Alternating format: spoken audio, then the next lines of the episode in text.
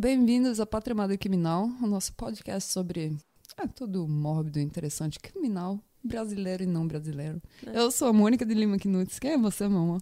Eu sou a Natália Salazar. Eu adorei como você me falou. Quem é você, meu amor? Aquele sotaque de quem nasceu no Recife. Eu adorei.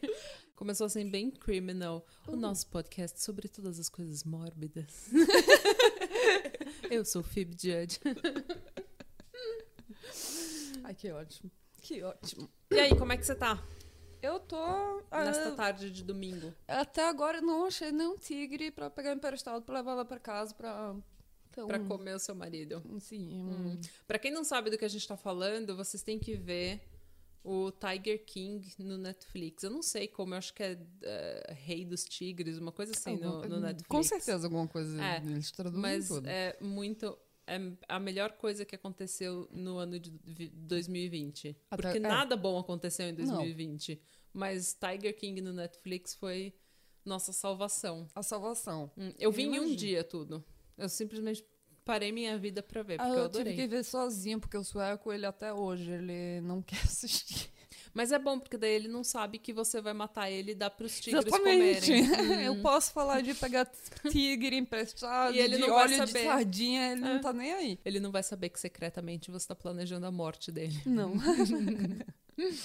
Uhum. Então, não fala pra ninguém não, viu? Não. Hum, Nossos queridos ouvintes. A gente não tá gravando, tá?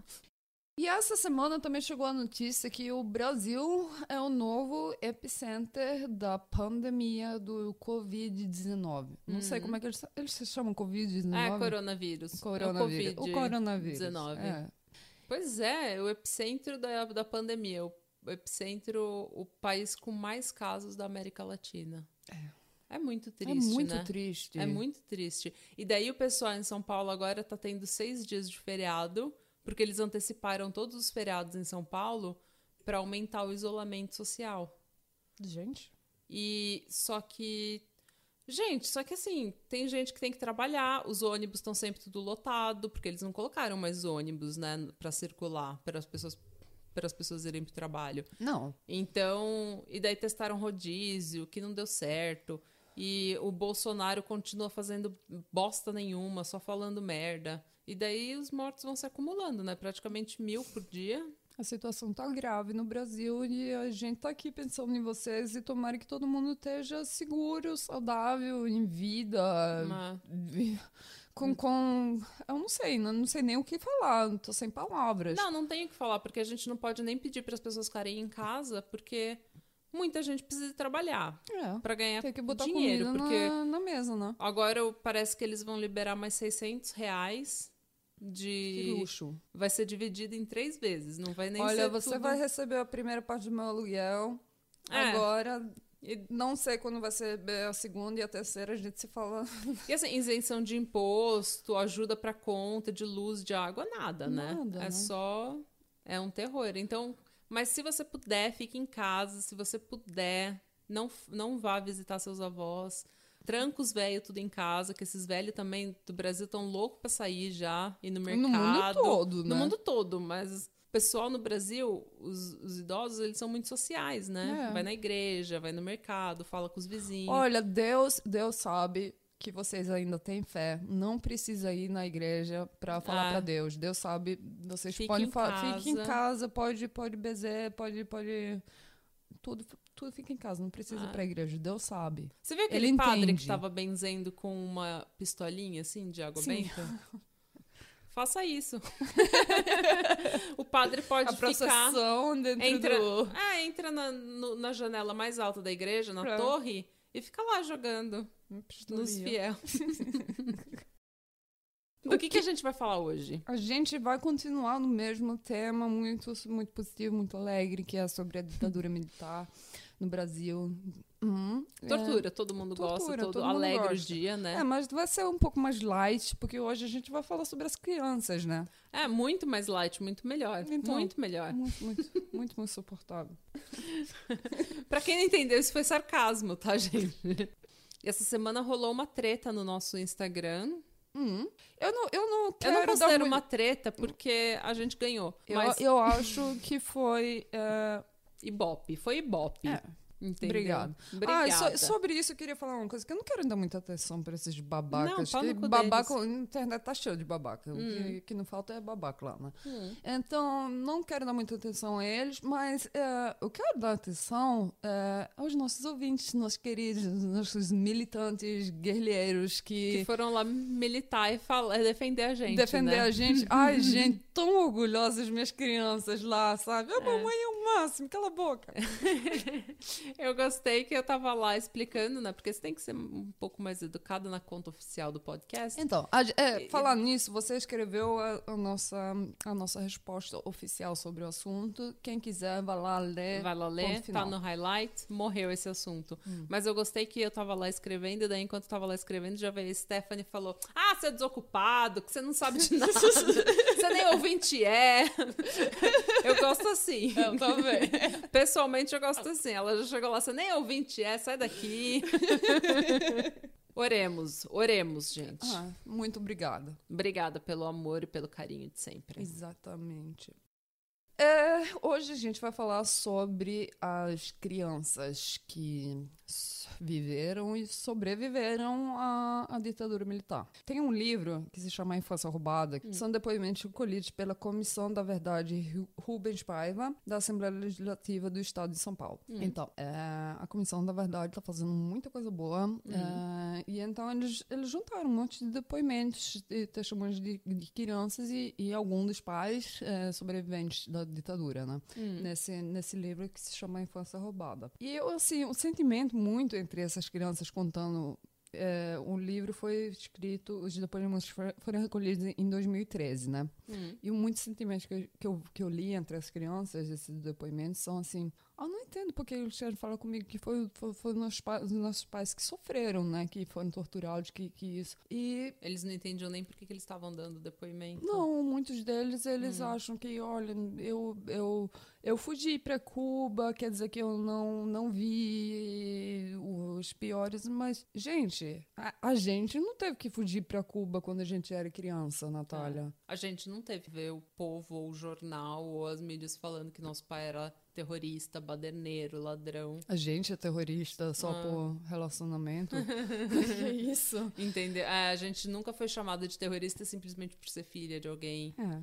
Então, eu- Hum. penso assim que é importante relatar a, a história dessas crianças, que elas foram muito afetos e, Hum. Afe- e afetadas. afetadas pe- pe- pelo que aconteceu, né? Hum. Porque é importante se lembrar da história para a história não se repetir, pelo menos a história má. Né? Então, aí eu queria falar primeiro, um dos primeiros casos são os eh, irmãos, entre aspas, nascimentos, que são conhecidos como os mini-terroristas. Se você for lá na internet procurar alguma coisa de crianças de ditaduras, é uma das primeiras fotos que você vai ver é tipo Dos irmãos Nascimento. dos irmãos Nascimentos, que, que sabe, tipo, foto de passaporte com carimbo de terrorista. Meu Deus. Uhum. Então, os irmãos Nascimento, entre aspas, porque eles não eram todos irmãos e não eram todos ah, família biológicas, eu vou explicar isso. A cola da família, a, a pessoa central na, na história dessa família é a avó deles. Hum. A, a Tecina Dias de Oliveira, que ela era eh, carinhosamente chamada de tia. Hum. Foi o, Carlos- o capitão Carlos Lamarck que deu esse nome carinhoso para ela. Ela era uma pessoa que sempre era engajada politicamente, ela era, fazia parte do Partido Comunista do Brasil e, e sempre ensinou os filhos, as, eh, sabe, a família a, a lutar pelo, pelos, seus, pelos seus direitos, né, os seus direitos humanos. E ela teve oito, oito filhos com oito anos diferentes. No slut shaming. Não. Não. Good for her. Good for her. Bom pra ela. É, então. e entre um deles é um filho dela que. E ele fazia. Ele era também é, líder de, de sindicato. Eles faziam reunião na casa delas. Ela ajudava a costurar os uniformes de guerrilha. Ah, então ela era bem envolvida. Ela era bem envolvida, Uhum. exatamente. E ela também era, tipo, uma mãe, sabe? Tipo, Uhum. c- como, como a história do, do Samuel, como o Samuel entrou a família deles. Ela tinha ido para, eu acho que para trabalhar alguma coisa. Ela foi, foi de São Paulo, foi pro Rio. E, e lá ela encontrou com o Samuel na rua, sabe? Que ele era menino de rua. Hum. Aí eu sei que ela começou a falar com ele e, e, e, e pediu para ele levar ela na casa para falar com a mãe dele. Hum. É, e falou: Olha, eu, eu quero. Eu tenho oportunidade uma casa grande, tenho muito conta, eu posso ajudar ele, começar na escola, posso levar ele. Pode, senhora. Isso acontecia o tempo todo. Minha mãe fazia isso o tempo todo. Hum. Parece, parece, sabe, que a gente vai de, Ah. de um lugar para o outro para sequestrar a gente, levando a gente. Não é assim, a gente. É, Não, mas no Brasil tem muito disso, Muito sim, disso. Porque eu tenho algumas pessoas na minha família também, na família da minha mãe, que foram criadas por outras pessoas da família e não pela mãe biológica, porque a mãe Exatamente. biológica tinha alguma necessidade, não estava conseguindo criar, entendeu? Eu tinha outros filhos para criar, então, é, isso acontece no as Brasil, né? são, é, as famílias são grandes, tem uns que têm mais oportunidade do que outros, quer dizer que eles tentam ajudar uns aos outros. E- Hum. É, é comum, né? E ela- então, ela fez isso, ela fazia muito isso. E, e é, outros é, netos que ela tem- também tinha vivido com ela era a Zuleide e o Luiz Carlos. É, que eles eram filhos de uma dessas é, crianças adotadas dela. Uhum. É, quer dizer que eles não eram netos biológicos dela, mas eles cresceram. Ah, é de consideração, de né? consideração, Todo mundo né? no Brasil é de consideração. É, exatamente. Hum. família de plástico, eles falam na Suécia, né? Quando, quando não é biológico, mas é família, sabe? É, é, é pai de plástico. Ah, mas É, eu adoro. família é quem cria, quem ama. É, exatamente. Hum. O que aconteceu foi que ela foi presa. É, A tia. A tia foi Hum. presa. E ela estava com o Samuel, com a Zuleide e com o Luiz Carlos. Uhum. E eles foram levados para o juizado de menores e ela, ela foi interrogada pelo DOPS e Uhum. foi excluída do Brasil, exilada do Brasil. Ok. Eu acho que pelo menos alguma coisa. Parece que ela não teve torturada.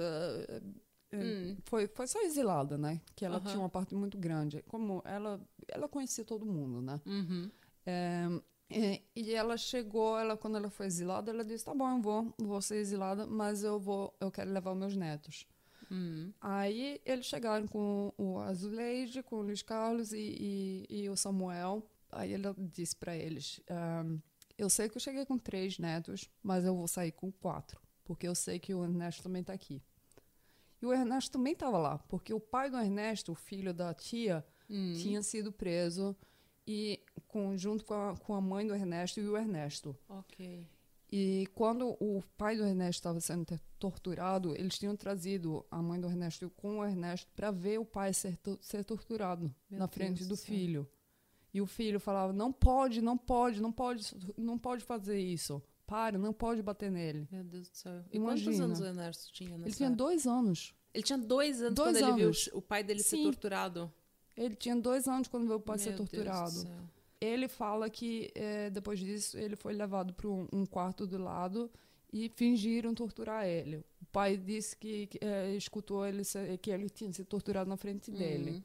Uhum. Ver o pai sendo torturado no pau de arara, por quê? Que, que, como é que ajuda isso a ditadura militar de, de algum lugar? Não De- ajuda em nada. Nada. Isso é só sadismo mesmo. Exatamente. E foi o que a gente falou. O problema de, desses, desses regimes autoritários e de guerrilha e tudo mais é que esses movimentos eles sempre atraem gente sádica, né? É. Sempre não é é um só problema o problema, grande. não é só o problema do autoritarismo ou da política ou da repressão ou da revolução. Sempre por trás disso tudo sempre atrai assim o pessoal mais o pessoal mais psicopata. É. Então é, é um é, é um problema, é muito sadismo. É muito sadismo, muita é, violência, sabe, sempre atrai quem é atraído à violência, né? Ah. Exatamente. É, se são Mas então, e ela foi presa, então, com Ela três netos. Ela foi presa saiu com de lá três, com quatro. Saiu de lá com quatro, no final foi para Cuba. Uhum. E lá, sabe, lá em Cuba, muitas, muitas crianças que foram exiladas do Brasil foram parar lá em Cuba. E a tia tava lá tomando conta deles. De Cuba inteira. É, e eles e, e- e no, no livro na infância roubada é, mu- muitos depoimentos eles falam olha a família da gente era a família elástica sabe todo mundo era mãe de todo mundo todo mundo era irmão de todo mundo a gente morava aqui morava ali e quer dizer que foi um, um- foi um grupo muito Unido. muito unido Hum. mas só que em vez de no Brasil seu pai era terrorista, sua mãe era bandoleira, não, eles eram revolucionários, eles estavam lutando pela liberdade. Pela liberdade. Exatamente. Uhum. E eles também dizem que é, eles, muitos aprenderam a primeira língua, foi espanhol uhum. em Cuba, mas eles dizem que agradecem muito a Cuba e os cubanos que eles tentaram preservar a identidade brasileira deles, no máximo ah, que eles ah, podiam quando okay. moravam em Cuba. Uhum. É, contando a história do Brasil e, e, e sabe, tentando tomar conta eles da identidade brasileira. Ah. É. Hum. E eles agradecem muito Cuba isso por, por, ainda ter essa identidade. E por isso, sabe, quando, quando a, a anistia começou a. A lei da anistia. Sim. Hum. Aí começaram muitos a voltarem para o Brasil, né? Hum. E eu, eu fico pensando, eu que sou, você também, já mudou de um país para o outro. Eu fiz isso quando era criança. Eu sei uhum. que é um. Nossa, é um tormento. É, sabe, uhum você fica super, super cansativo, porque é tanta coisa se adaptar, ah. sabe? É... Não, a gente, a gente pensa, quando a gente está num país e a gente vai mudar para o próximo, a gente pensa, ah, é só se mudar, arrumar um emprego e tudo mais. Mas existe uma mudança psicológica completa em você. Você tem que se adaptar a coisas que você nunca imaginou, sabe? Sua a língua é diferente, as pessoas, as coisas que você vê. Memórias. Memó é tudo é diferente. Tudo. Olha. É difícil eles, mudar de eles país. Eles aqui na Noruega, eles cresceram assistindo programas de criança diferentes dos programas de criança que eu cresci no, assistindo é, no, Brasil. no, Brasil. Quer dizer que a gente não tem o mesmo ponto de referência. É. Nem pica-pau eles viam aqui. Não. Só essa diferença de narrativa de você sair de um país onde seus pais e sua família são taxados de terroristas para viver num país onde eles são chamados, entre aspas, de herói ou de lutadores, é, assim, pessoas que lutaram contra a opressão, uhum. só essa mudança de narrativa já deve ser algo positivo. Sim. Né? Porque te dá uma liberdade de você viver. É isso que eu também fico pensando, que esses que, que tiveram essa oportunidade de ser exilados e crescer é, e eles tiveram sorte, que foram que, que, teve um, que tiveram a oportunidade de crescer no, no em, ambiente, ambiente é, mais positivo do que o que estava acontecendo no Brasil. No né? Brasil, é.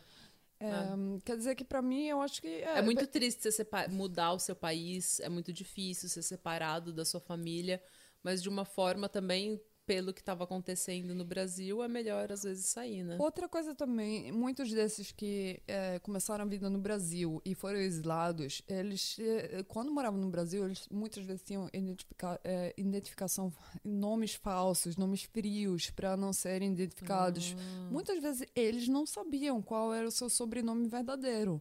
Nossa. É, imagina, eles, eles não sabiam qual era o primeiro nome de verdade dos pais.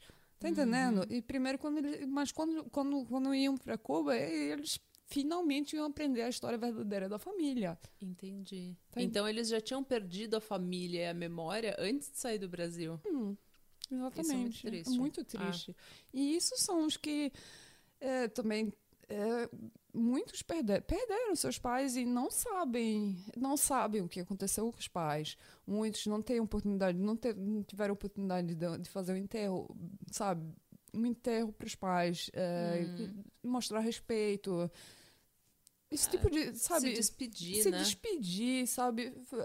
Muita coisa que não aconteceu do jeito certo, que a pessoa pode, sabe, se dar com sentimentos de um, de um jeito é, saudável. saudável. Hum. Exatamente.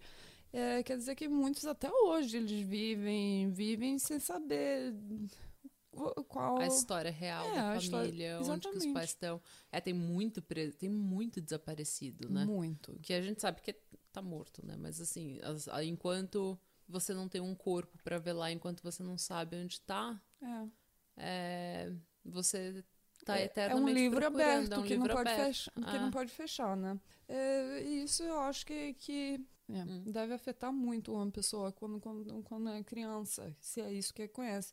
E até um sentimento que eu, que eu li, uma das crianças que deu testemunho no, no Infância Roubada, que eu vou até citar aqui. Então, a Ângela Thelma Oliveira Lucena era é filha de Antônio Raimundo Lucena e da Damares Oliveira Lucena. Eles são bem conhecidos na luta contra a opressão. Hum. E ela falou uh, na infância roubada. É, o Brasil fala que é uma democracia, no entanto, pessoas con continuam sendo torturadas, os desaparecidos continuam desaparecidos, os arquivos continuam fechados.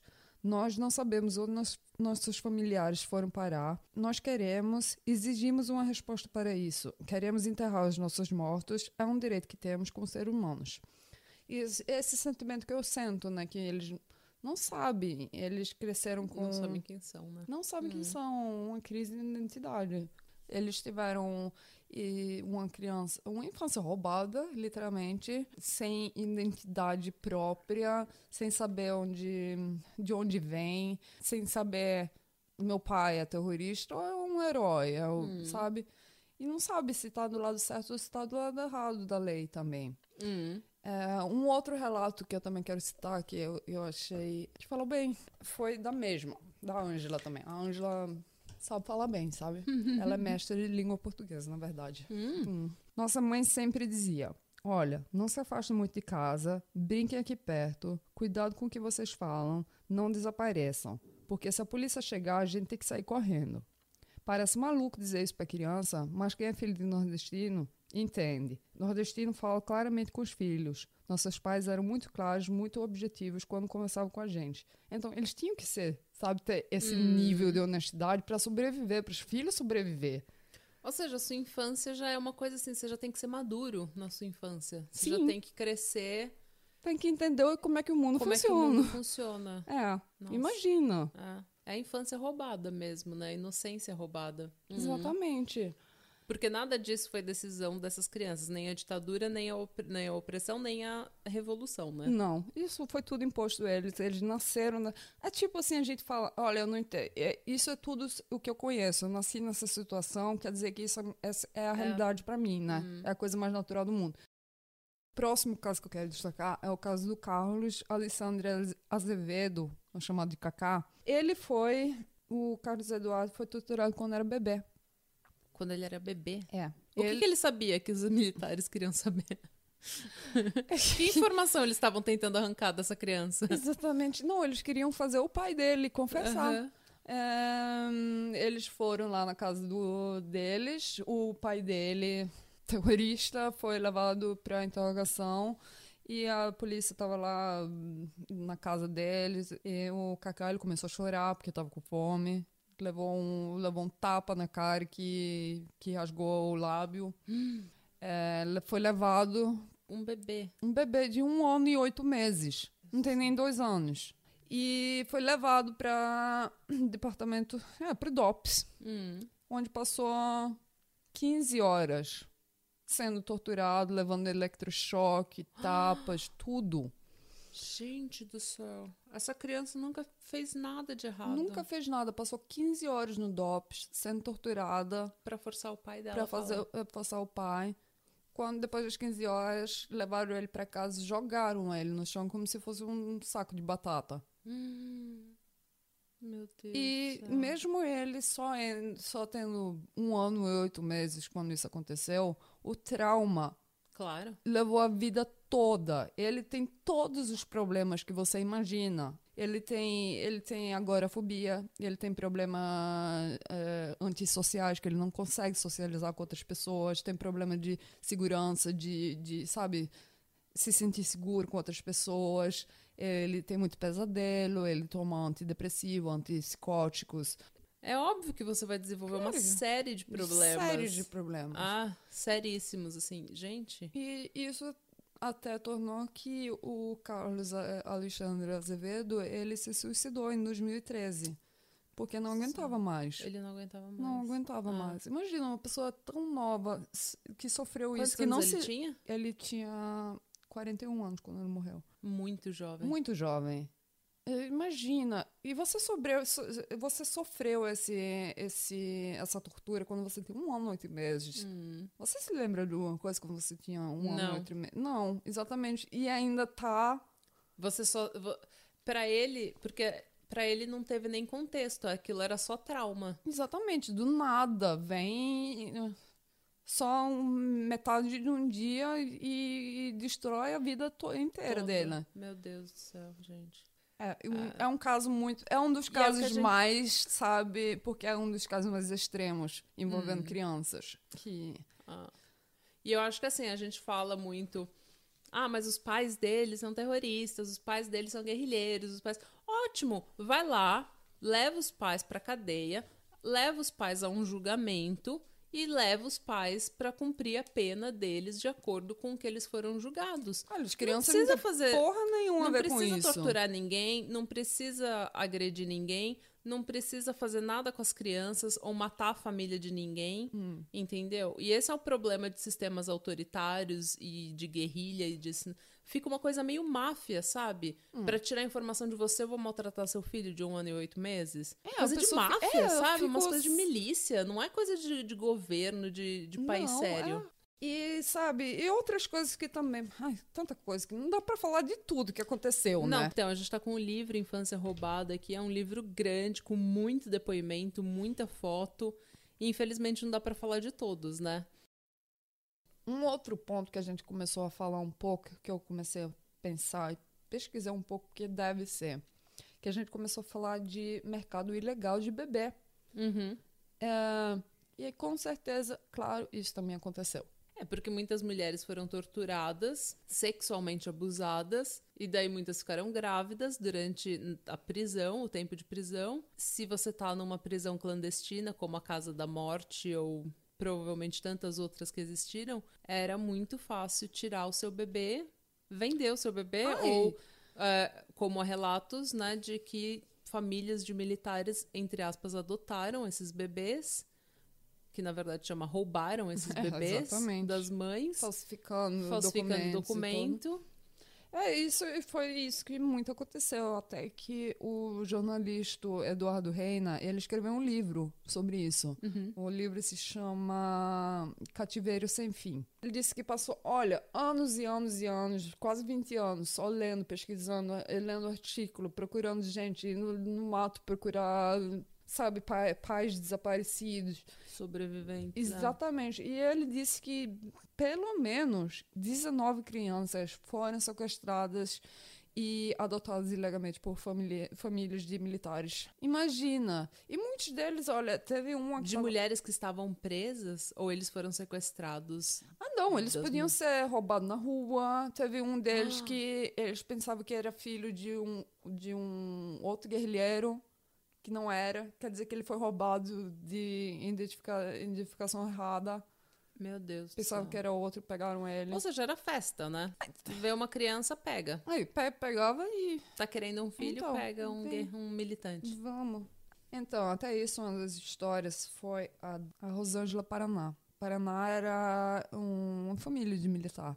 Uhum. E ela foi, ela foi pega quando nasceu, no Rio Grande do Sul ou no Rio de Janeiro. Não sabe nem onde nasceu. Meu Deus do céu. E ela disse que ela não sabia. Foi, ela descobriu isso depois de uma briga com a família. Aí que disseram que ela era. Adotada. É. Aí foi. é, Entre aspas, adotada. entre aspas, adotada. Exatamente. E ela disse, é, Cota, "Ho- hoje vive na angústia de não saber quem sou, quantos anos tenho e se quer saber quem foram ou quem não são meus pais. Todos se negam terminantemente a falar de- sobre esse assunto. Só desejo saber quem sou e onde está a minha família. Acredito que esse direito eu tenho depois de sofrer tantos anos. Hoje só sei que sou um ser humano que nada sob- sabe sobre seus pais. Desejo justiça. Meu Deus do céu, gente. É, imagina.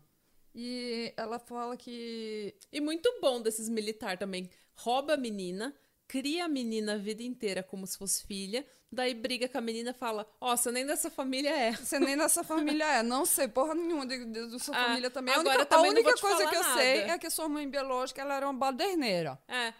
A O sua que mãe é era baderneira? baderneira, é tipo. E agora também não vou te falar nada do que eu sei da Vai sua história. Só porque eu briguei com você. Ai, gente, que porra é essa, né? Muito bosta essa família. Ah, muito bosta essa família, então. Hum. Então, deve ter. Hum, 19 são só o que esse jornalista achou, quer dizer que deve ter um monte Ah. espalhado por tudo quanto é lugar que nem sabe até hoje, né? Que não pertence. Não, Não que pertence. foram roubados, né? Ah. Então, é, é só alegria e felicidade, tudo quanto é canto aqui. É, só, só história boa. Só história boa. Por isso que eu queria até terminar com uma história um pouquinho mais lentamente. Pelo menos ninguém morreu. Esse nível de tortura foi o mínimo. Ok. Que foi a Operação Comando Caia. Você quer saber o que a Operação Comando Caia é? Sim. A- Isso foi uma tentativa do governo, da ditadura, a limpar as ruas de São Paulo. Ah, Hum, tipo Dória. porque não, é, Não, ele, ele sempre ele sempre tentou fazer isso, né? Que nem a- as, as chacinas que, que teve nos anos 90, tudo... Hum. Eles tentam, ao invés de resolver o problema da falta de casa, da fa de, das pessoas que estão em situação de Os rua. problemas de, de- de sociais, de infraestruturas sociais, é, não, É, não, não, eles vão lá e Não, vamos, vamos matam, apagar todo mundo. apagam, É. removem. Uhum. Remove, exatamente. Mas só que essa aqui, esse plano aqui, eu não entendo o que, Ok. que eles estavam pensando. Eu vou contar a história e você me diz depois se você. O que, que eles estavam O pensando? que, que eles estavam pensando, qual, qual o endgame. Uhum. Então, aí isso aqui começa no, o, no DEIC, que é o Departamento Estadual de Investigações Criminais. Uhum. É, e eles tinham detenções de 93 meninos. A recolação é de 93 meninos porque não tem papéis, não tem documentação dessa operação. É, uma, Ok. é uma operação clandestina. Ah, ok. É, que ele sabe, Aquelas que nunca aconteceram. super segredo. É, exatamente. Que nem a Casa da Morte. É. Mas um da- uma das crianças que estava no ônibus, ele contou as cabeças. Quando estava. É, quatro horas vai fazer o quê, né? Então contou as cabeças e disse que tinha 93 crianças e cinco adultos policiais. Ok. E eles foram. eh, eles tinham de idade entre eh, 11 e 17 anos e são todos meninos, garotos. Nenhuma menina. Nenhuma menina. Só meninos. E nesse tempo era assim, quando você ia. eh, eles são. A maior parte são, sabe, meninos pobres, meninos de ruas que foram, sabe, pegados pelo camburão e levados pra, pra, Pra delegacia. pra delegacia, né? Uhum. E alguns deles faz pouco tempo que estão lá, alguns deles já fazem um bom tempo que estão lá. Uhum. E dá pra ver pelo, pelo eh, tamanho do cabelo, pelo comprimento do cabelo, porque Claro. quando você chega lá, eles barbeiam a cabeça por causa de problema de piolho. Mas quando passa um tempo e já tá esquecido lá, o cabelo, o cabelo cresce novo e tem uns que têm mais cabeludos que outros, né? Uhum. E assim que você via quando, quem, quem era novo e quem, é- quem já tinha passado um tempo lá, né? Uhum. E então, aí chegou de oito e meia da noite, eles foram tudo eh, juntados e iam em pulhas de 10 em 10 até o, a garagem do, do Dake. Uhum. Quando chegaram lá, entraram, sabe, um, num ônibus de turista. Eh, Eles disse que foi um ônibus de turista de, um, de uma agência de turismo bem conhecida em São Paulo, que eles alugaram. Uhum. É, e entraram no ônibus, cortinas fechadas, que eles não podiam ver nada. Uhum. É, Não queriam que eles vissem onde, não eles queriam estavam que eles indo. vissem onde, é, onde que eles estavam indo. Mandaram eles ficar com a cabeça para baixo, para não ver nada. Uhum. É, se alguém ficasse falando, levava tapa. É, vinha com cachorro dentro do ônibus também, em cima dos meninos. Meu Deus. E no ônibus eram cinco homens armados com metralhadoras. E- Imagina o terror, né? Nossa, as crianças não sabiam onde que elas estavam indo. Não. Com, você entra num ônibus, abaixa a sua cabeça e você só vê que tem cinco policiais armados com metralhadoras dentro do ônibus. 60, eh, 165 Meu Deus quilômetros depois, no outro estado. Meu Deus do céu. Aí eles param o ônibus. Ah. Então, eles estão na, eh, na rodovia Fernando Dias, em Minas Gerais. Uhum. Isso no meio da noite, né? Porque eles saíram de 8 e meia de São Paulo. Aí eles estacionam o ônibus e mandam as crianças saírem. Uhum. Isso tá chovendo, tá escuro, no meio da noite. Eles não fazem a menor ideia de onde é que eles estão no mundo. E aí esses policiais mandam eles tirar a roupa. E tirar a roupa toda. Pra quê? Pra tirar a roupa toda. Eles disseram que é pra eles tomar banho. Porque eles param perto de um, Ai, de um rio. Mas é. E, e se não tirar a roupa toda, leva porrada. Até tirar a roupa toda. Hum. E aí eu sei que quando tá todo mundo nu, eles começam a tirar. E as crianças dizem que uns dizem que atiraram pro céu, um disse que atiraram pro mato para as crianças, que até um dos amigos deles ele levou uma tira na mão. Eu acho que foi um pouco para céu, um pouco pro mato, Hum. mas a intenção é fazer as crianças correrem. Se dispersar dentro do mato. Exatamente. Uhum. E eles foi, imagina, sem ver nada, chovendo, com frio, nu, no, No meio mato. da noite. Jesus Cristo. correndo, gente. sabe? E sem ver nada. Eles dizem que ah, fica, Meu ficam Deus tanto, céu. sabe, feridas e tudo. E eu sei que eles não tinham outra escolha. Eles foram lá, deu pé no mundo e Claro. vão mandando até achar, achar alguma coisa, né? Hum. E o primeiro lugar que eles foram parar foi um, um, um- um posto de gasolina slash churrasqueria. Uhum. É, e você, você conhece, né? Tem um monte. Sim. E, que, que os ônibus que viajam no meio da noite, É. eles param lá, que a pessoa, sabe, poder comer um pouco. De vez em quando até dormir. Ou dormir muito. Melhores comidas É. nesses Ai. postos de rodoviária. Eu, eu fiquei pensando... Só fritura, só tem fritura. Ai, macaxeira e carne de sol É. com manteiga derretida. Ai, meu Deus. Só tem fritura nesses lugares. Ai, eu adoro, eu Nesses restaurantes adoro. de beira de estrada. Eu adoro. Eu adoro. Amo. Amo. Hum. Ai, e o pai sempre fica lá. É, mas só que. E Onde é que eles, eles secaram essa carne? Não eu não importa, ligo, não não ligo. é uma delícia. Tem coisas que, se você não quer saber da resposta, não pergunta a pergunta. Exatamente. Hum. Então, aí eles começaram a sair, foi até um, esse posto de gasolina. E lá, isso eram umas duas horas da, da noite, né? Não, posto cometa, eram as três horas da madrugada quando a gente começaram a chegar. Imagina, Hum. no meio da noite, você tá no trabalho, tá meio dormindo, meio acordado lá. É, porque no meio da noite você- ninguém tá muito acordado. Ninguém tá muito Hum. acordado. E olha pra fora da janela, de repente, que é isso? Tá saindo um. Você vê um, depois vê dois, depois vê três, depois vê quinze. Uns 40. Menino nu, saindo do mato, vindo pra você. Desesperado, com fome, com frio. Com fome, com com, medo. frio, com medo, tudo, né? Quer dizer que eles foram. Tipo Walking Dead, assim. Você Exatamente. Foi o que eu pensei. Isso desesperada. foi um, um filme de terror mesmo, Meu os zombies. Deus. O, o gerente, João Batista Ferreira, ele falou para os empregados já tem que fechar as portas, a gente tem mulheres aqui. E, mas só que eles não estavam violentos, essas crianças. Eles só estavam com medo, com frio, sabe? Claro. Teve uns dois que entraram, entraram na, na- no posto de gasolina pela janela. Eles roubaram o quê? Toalha para se cobrir. Tadinho. Imagina. E outros, eles foram tentando andar pela, pela rodovia, outros eh, pegaram carona com, com outros caminhões. gente. Hum. É, quer dizer que eles se di- dispersaram, assim, mais ou menos de, de lugares diferentes, né? Hum. E teve um grupo que viu um- uma perua que estava estacionada. Aí disse, ah, tem um japonês domingo. Aí vem os moleques, aí ele acorda, sabe, num assusto danado com esses meninos ruos, eh, nus, tudo ao redor do, do, do- do carro van dele. Aí você levantou e pegou a pistola na mão, todo desorientado. Aí todo mundo, ah, não, é, desculpa e coisa e tal. E você calma ainda, sabe? Ainda apontando a pistola. Eu vou ajudar vocês. eu vou, vou- Tá bom, eu vou levar vocês à delegacia e ajudar vocês. Apontando a pistola ainda pros meninos, Claro, sabe? Tá com medo. É, Hum. eu sei que uns meninos, uns meninos de rua muito dramáticos, já cansados. Ah, me mata agora que eu não aguento mais viver. Hum, Tadinho, gente. Mas aí a- a- um dos caminho- caminhoneiros que tinham dado carona a outros meninos tinham, já tinham dado uma dica para numa delegacia no caminho que, olha, tem um monte de menino de rua vindo para aí, viu? Ah, Aí eu sei que a, a polícia de eh, a delegacia de Camanducá já estava se preparando, aí foram pro posto de gasolina, já estavam indo pro, pro posto de gasolina. uhum. Eles disseram que quan- quando chegaram lá já tinham, eh, tinham mais de 40 meninos de rua só deitados por fora da, da porta do, do- da churrascaria do posto de gasolina, só deitados no chão, tentando se cobrir com papelão, com qualquer coisa. Jesus Cristo. E quando a gente chegou, eles, ah, me leva, tio, me leva, pelo menos é um, um, teto sobre a cabeça. É um teto e um prato de comida, Exatamente. Né? Meu Deus do céu. E eles, eles foram levados encarcerados para a delegacia de Camanducaia.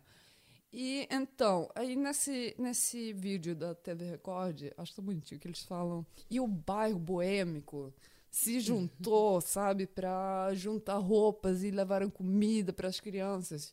Esse, ba- vamos ser honestos. Bairro boêmico só significa uma coisa. É lugar de underground, punk, é, drag queens, profissionais de sexo. E Amém. Então, É o que eu tava te falando, eu amo a Rua Augusta lá no- em É. São Paulo, o centro de São Paulo, eu amo, adoro. Minha vibe. Os, Avenida os de Boa boêmios. Viagem, aprendi muita coisa lá. Tudo bem que eu sou aquela boêmica que vai se deitar às 10 da noite, né? Então, tipo, eu não vejo muito da ação, assim. Eu só tô confortável de ir lá, tomar uma cerveja, daí eu fico com sono e vou dormir. Mas, Mas Ai, eu não. adoro esses bairros, entre Ah, aspas, esses boêmicos. é, É, o boêmicos, melhor lugar. né? É o melhor É. lugar. É o lugar que nunca tem confusão, esses lugares. Então, mas é, você sabe o que, é, né? Uhum. Casa de prostituição e foi, foram as prostitutas de Camanducaia que juntaram roupas, levaram comidas, porque são os anjos da face da terra. Bairro boêmio, é, que que, veio, olha, Uhum. a gente não tem muito, mas o que a gente tem, a gente dá e ajuda. O médico da Santa Casa de Camanducaia, Francisco de Souza, deu assistência médica aos 41, an- aos 41 garotos que estavam na delegacia. Eles Anjo. passaram um dia e uma noite lá antes de ser transportados de volta a São Paulo. Anjo. Hum. É, exatamente. Mas, eu- olha, o pessoal de Camanducaia, eu, na verdade, é, eles fizeram uma coisa certa. Até o delegado, esse delegado, ele foi pessoalmente escortar esses meninos de volta a São Paulo pra dizer pra eles que porra é essa que vocês estão fazendo aqui? Hum. Isso aqui nunca... hum, não pode. Não, Sabe, não pode só pra- simplesmente deslocar as pessoas que você não quer ver nas suas ruas. Exatamente, né? E eu sei que quando, quando eh, alguém tinha dado di- dica para repórteres, quer dizer que quando o ônibus com essas crianças chegaram em São Paulo, eh, nos juiza- juizados de menores, tava um monte de repórter, um monte de câmera. Aí eles falam que os meninos botaram a cabeça para fora da janela e começaram a gritar de tudo, sabe? Que, ah, eu sou, eu sou vítima e fizeram isso. Imagina, os 40 meninos de rua, todo mundo gritando da mesma Meu Deus vez, céu. sabe? É. Ah, eu sei que foi todo mundo puxado de volta pro ônibus. Cala a boca, cabeça baixa, entrar e tudo sem dizer nada pra dentro do ju- juizado. E isso, sabe, teve uma investigação, Hum. mas não teve mais do que uma investigação. Porque ninguém, ninguém, Ninguém tomou assume. responsabilidade Claro. sobre isso. Normalmente no Brasil é assim, né? Eu não sei, de vez em quando eu fico, eu me sinto tão alienada, sabe? Quando eu falo esse tipo de coisa, tão Ah. inocente na cabeça, sabe? É, eu também me sinto assim, porque, porque pra gente, e não é porque a gente mora aqui, porque eu eu não moro tanto tempo aqui, eu- minha família toda tá lá, mas é porque você cresce achando que isso não, não devia acontecer, entendeu? Então, pra você, o fato de que o. É muito mais fácil você ler sobre o eh, Jeffrey Dahmer ou sobre o Ed Kemper, que são doidos, pessoas psicopatas, entendeu? Homens psicopatas que fizeram coisas horríveis, porque você consegue se distanciar. Mas quando é o Estado sendo psicopata, É. daí você descobre o quão sujo tudo no Estado é, toda a corrupção que você não tem nem ideia Ai. que existe, toda a sujeira que existe protegida pela lei, protegida pelas instituições, o racismo, o preconceito, tudo protegido pelas instituições. Isso, é, isso acho que é um choque de realidade que a gente às vezes não quer entender, a gente não, não consegue nem aceitar, você não consegue nem entender que isso seja verdade. Então, e agora eu vou perguntar pra você. Pergunte. Você acha que esse plano da polícia de botar, encher o ônibus e mandar pra Minas Gerais foi um plano muito bom? Não, foi um péssimo plano. Eu não, sei- eu não entendo. o que, que eles estavam pensando que eles iam deixar eles num outro estado e eles iam ficar lá? É, eu acho que eles iam. Eu acho que o, eu acho que a intenção. Minas Gerais e Camanducaia ia adotar eles, sabe? É, eu acho que a intenção era que esses meninos iam se dispersar completamente uns dos outros e cada um ia tomar um rumo e que muitos iam só morrer de frio Ai, e de fome no meio do mato, no escuro, na chuva. Acho que essa foi a intenção. Nossa, eu fico Mas não assim- foi um plano muito bem pensado, Não, né? foi um plano Obviamente. terrível. Plano terrível. E que bom pra Camanducaia. É. E que bom que Camanducaia falou: olha, vocês não, não podem fazer esse tipo de coisa, não. Lidem com o problema social que vocês têm. É claro que o na São Paulo nunca lidou com o problema social que a gente tem. Tá pior que nunca. Vamos pra frente, Brasil, não pra trás. E é isso. Se você gostou do nosso podcast, siga a gente no Instagram, no, no arroba Patramada Podcast, ou no Twitter, arroba. E a gente volta na semana que vem, então. Obrigada e Radebra. Adebra. Este podcast faz parte da Podcast. E. Conheça os demais podcasts acessando podcast.com.br.